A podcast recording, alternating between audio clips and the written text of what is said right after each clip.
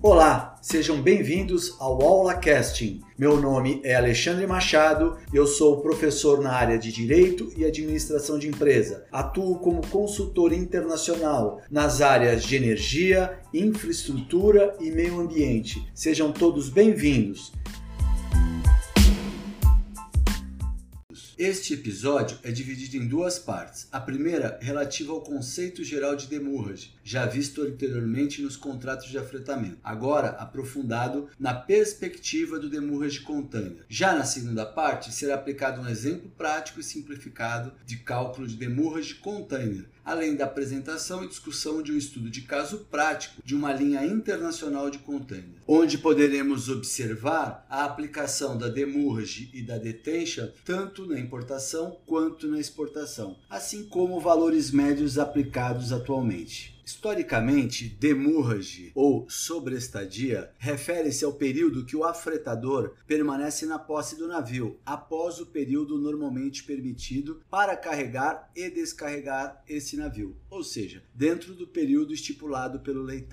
Vale lembrar que nós já vimos é, as questões relativas a demurge nos contratos de afretamento. Dessa forma, é, na aula de hoje, faremos uma rápida visão sobre o termo, depois é, especificaremos na questão do demurrage container. Por extensão, demurrage refere-se ao montante pago pelo afretador ao armador para o seu uso extra do navio. Oficialmente, demurrage é uma forma de indenização por violar aquele lay time já estabelecido na carta partita ou na charter part. A demurrage às vezes causa uma perda para o vendedor, exportador, pois aumenta o custo do frete total. O reverso da demurrage é chamado de dispatch, se o afretador requerer o uso do navio por menos tempo do que o permitido no lay time, ou seja, ele consegue dar o pronto do navio antes do tempo final da lay time, o afretador pode requerer que o armador pague esse tempo economizado a ele. Tudo vai estar acertado no contrato de transporte. Já no caso específico da demurrage container,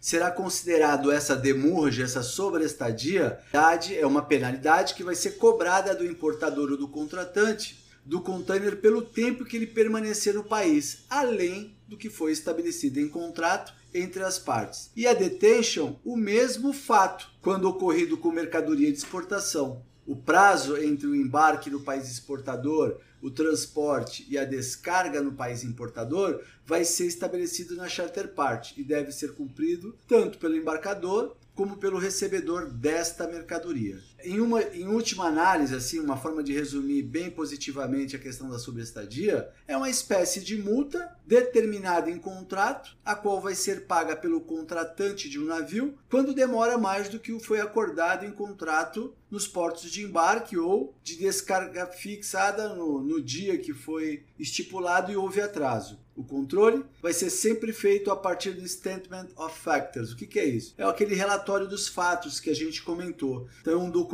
do armador, ao qual pode ter acesso o devedor se quiser contestar o montante que está sendo alegado pelo armador a ser pago. Dessa forma, devido à sua natureza ser semelhante ao contrato de fornecimento de um navio, as empresas é, referem-se ao uso de container além do tempo permitido, como demurras de container. O problema é que às vezes a conta fica muito, muito cara. Por quê? Porque é, o uso extra é, desse container confere ao fornecedor do, de container, geralmente é o próprio transportador, um pagamento do uso além do tempo contratual acordado, que é estipulado no contrato, ou seja, ninguém é surpreendido. Porém, alguns imprevistos podem acontecer. A princípio, pode-se considerar que a semelhança entre esse demurra de navio e demurras de container é correta, já que ambos vão se referir ao mesmo conceito, que é o retorno tardio do equipamento fornecido por uma parte ou outra com a finalidade de transportar uma determinada carga. Só que não é bem assim, existem muitas discussões sobre o demurras de container, muito porque o regime real de demurras de container ainda não foi é, determinado com precisão, apesar das grandes companhias se utilizarem dele de forma rotineira. No container transportado, né, a gente tem que ter em mente que os clientes recebem o contentor para descarga em um determinado período de tempo, ou seja, contratualmente acordado esse tempo. Tempos aceitáveis geralmente são entre 3 a 4 horas. Passando disso, já pode ser estabelecido o que é chamado de demurrage container ou demurrage. Vale uma observação. No sistema é, rodoviário, por exemplo, os caminhões, normalmente eles cobram uma taxa por hora para cada hora acrescida, que deveria ser devolvido ou não foi, ou deveria ser carregado e não foi. Detalhe, pessoal, esse tempo aceitável é definido pelo transportador, ou seja, está lá no site do transportador ou está estipulado no contrato de transporte. Ele não é fixo, ele pode ser dado em horas ou em dias. Tudo vai depender da relação comercial que ele tem com esse cliente. Dentro de algumas condições contratuais de transporte de containers, eu tenho o IHC, eu tenho o FCL e o LCL. Vamos lá. O IHC o que, que é? São os encargos aplicados no transporte terrestre, ou seja, são os custos de transporte desde o terminal que fez a, a ovação ou desova até o terminal de embarque. O FCL é onde o exportador tem uso exclusivo do container, ou seja, é a carga total do container, ele utiliza o container como um todo. O espaço é todo designado para ele, quase sempre ocupa, ele vai ocupar para obter o frete, um frete mais compensador. Normalmente são carregados na origem e lacrados para em seguida serem enviados para o local de embarque. No destino, o importador recebe o que? Um pré-alerta informando a saída e chegada desse container. Nessa modalidade FCL, é, onde já está incluído o IHC, ou seja, as despesas relativas aos transportes terrestres utilizados. E no LCL, eu tenho utilização, uma menor utilização do que está dentro deste container, do espaço propriamente dito. Então é onde o exportador ele não possui carga suficiente para preencher o container, ele tem cargas parciais. Ou seja, logo ele vai embarcar com outros exportadores, sendo que cada um é responsável pela sua carga. Isso a gente fala que houve uma consolidação de cargas. E o que vem a ser uma carga consolidada? Nada mais é que o agrupamento de várias cargas dentro do mesmo container para o mesmo destino. Esse container vai ser amparado por um BL Master, que engloba o que? Vários destinatários. E cada um desses destinatários será representado por um BL House. Aí eu vou ter BL House to House ou Door to Door.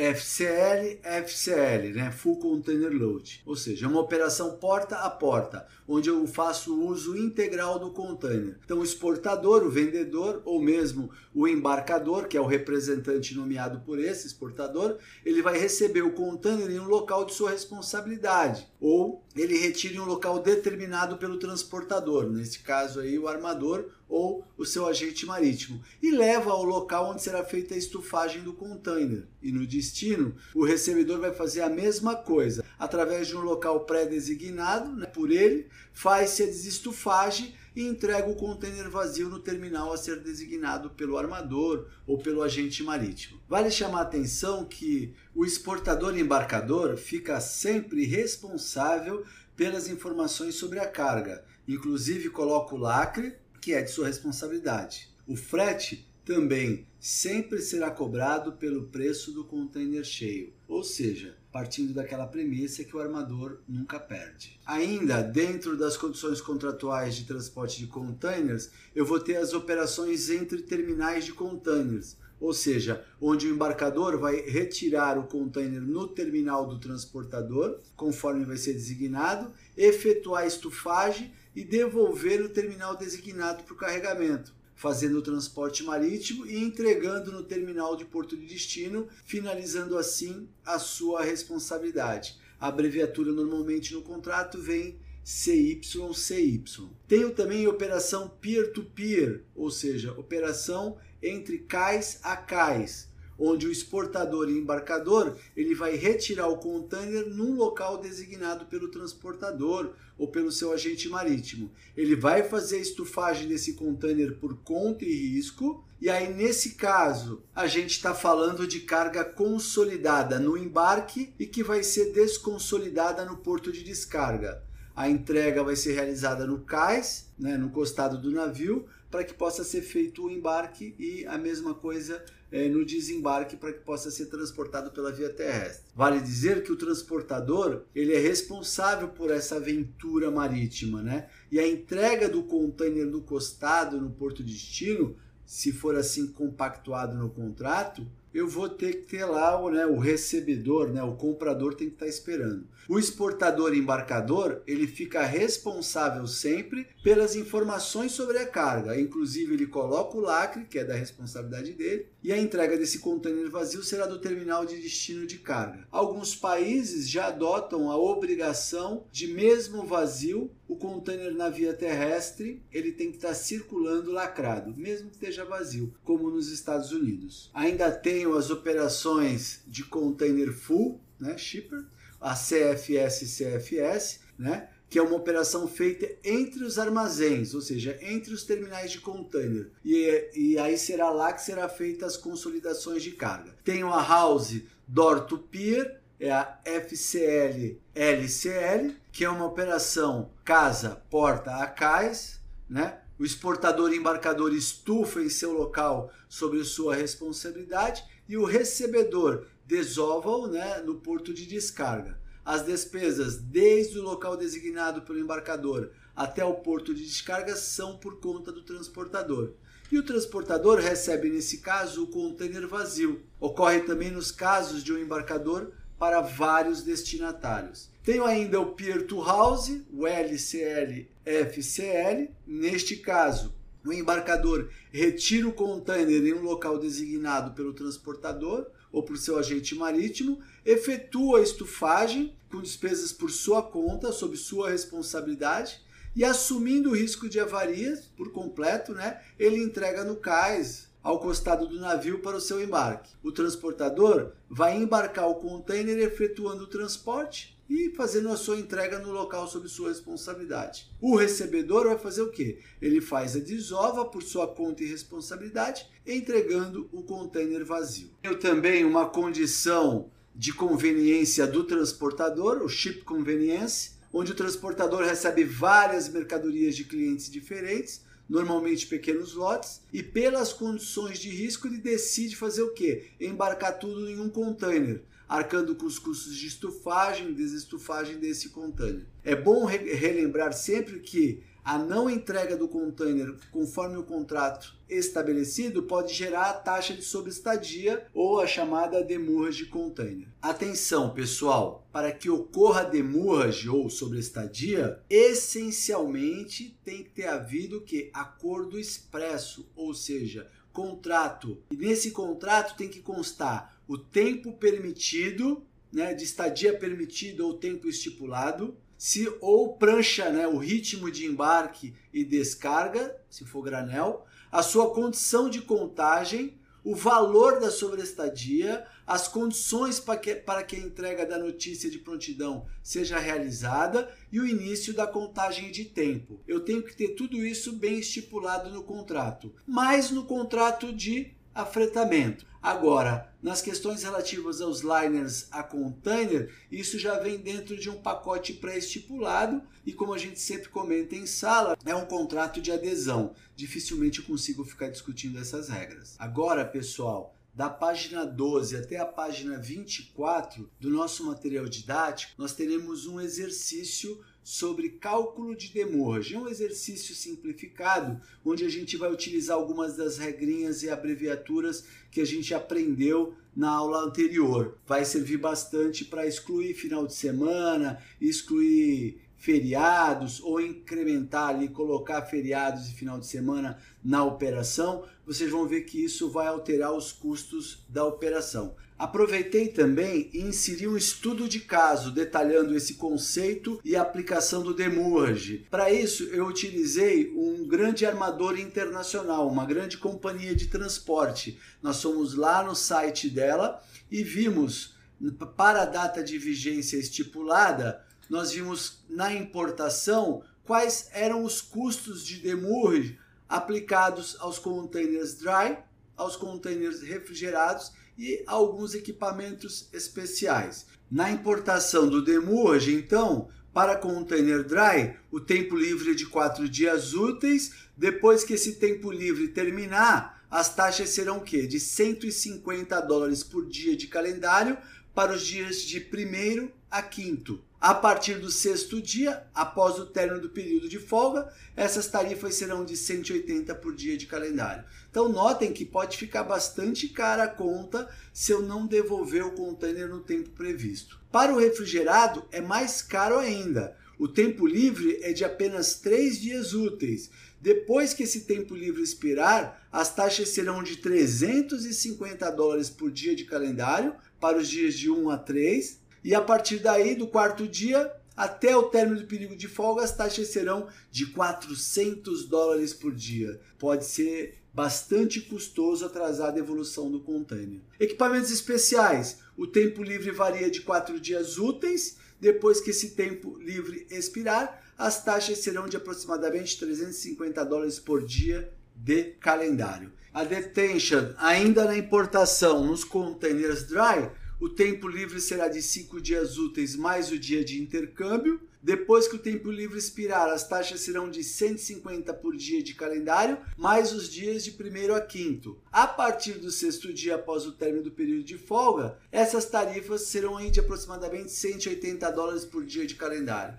Já os refrigerados, o tempo livre é de 3 dias úteis, é, mais o dia de intercâmbio. Depois que o tempo livre expirar, as taxas serão de 350 por dia de calendário para os dias de 1 a 3. A partir do quarto dia, o término do período de folga, as taxas serão de 400 dólares por dia de calendário. Equipamentos especiais também terão o mesmo tratamento do anterior. Tempo livre de 3 dias úteis mais o dia de intercâmbio. Depois que o tempo livre expirar, as taxas serão de 350 por dia de calendário. Na exportação, a demurge no container dry, tempo livre é de 5 dias úteis. Depois que esse é, tempo livre expirar, as taxas serão de 125 dólares por dia de calendário, do primeiro ao quinto. A partir do sexto dia, após o término do período de folga, as cobranças serão de 160 dólares por dia de calendário. Nos refrigerados, notem que na exportação eu tenho um tempo livre maior, 5 dias. Depois que esse tempo livre expirar, as taxas serão cobradas de 70, 275 dólares por dia de calendário,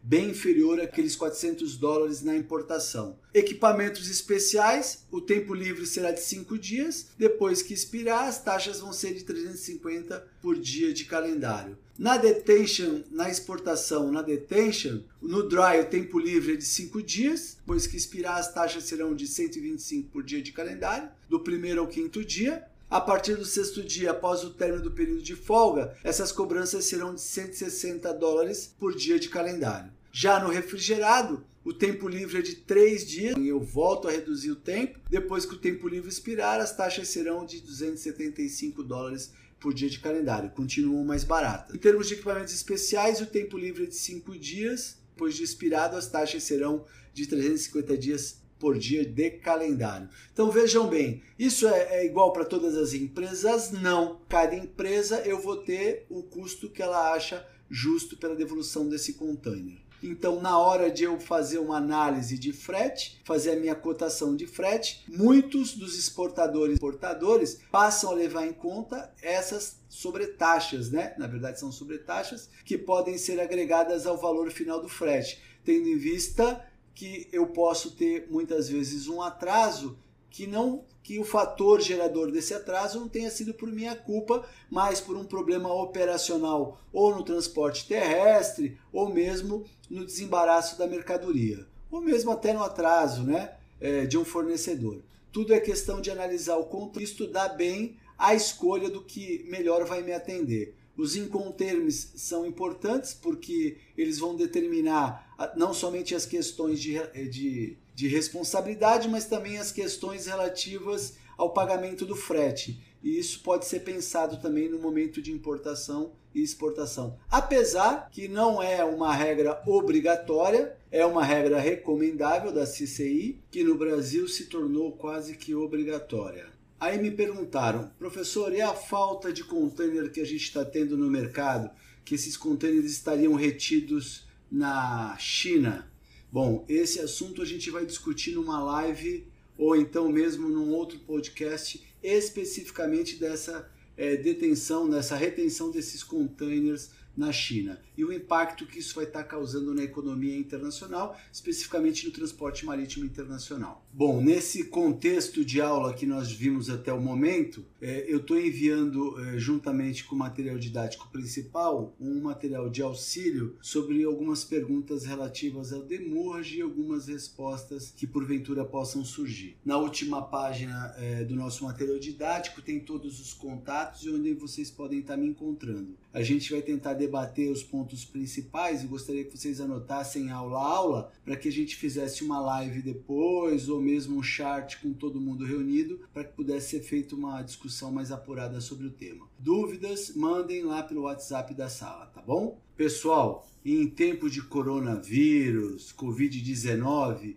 vamos seguir é, as orientações dos especialistas vamos se cuidar em termos de higiene, vamos ficar em casa. Aproveitem esse tempo para fazer uma reflexão, para estudar, para ver o que, que a gente pode melhorar e aprimorar. Aproveitem os professores de vocês que vão estar em contato o tempo inteiro durante esse período. Aprofunde-se na matéria e se cuidem, cuidem de vocês, da família de vocês e do próximo, né? Isso muitas vezes não atinge, pode não nos atingir diretamente, mas pode estar comprometendo a vida de outra pessoa. Fiquem bem e se cuidem.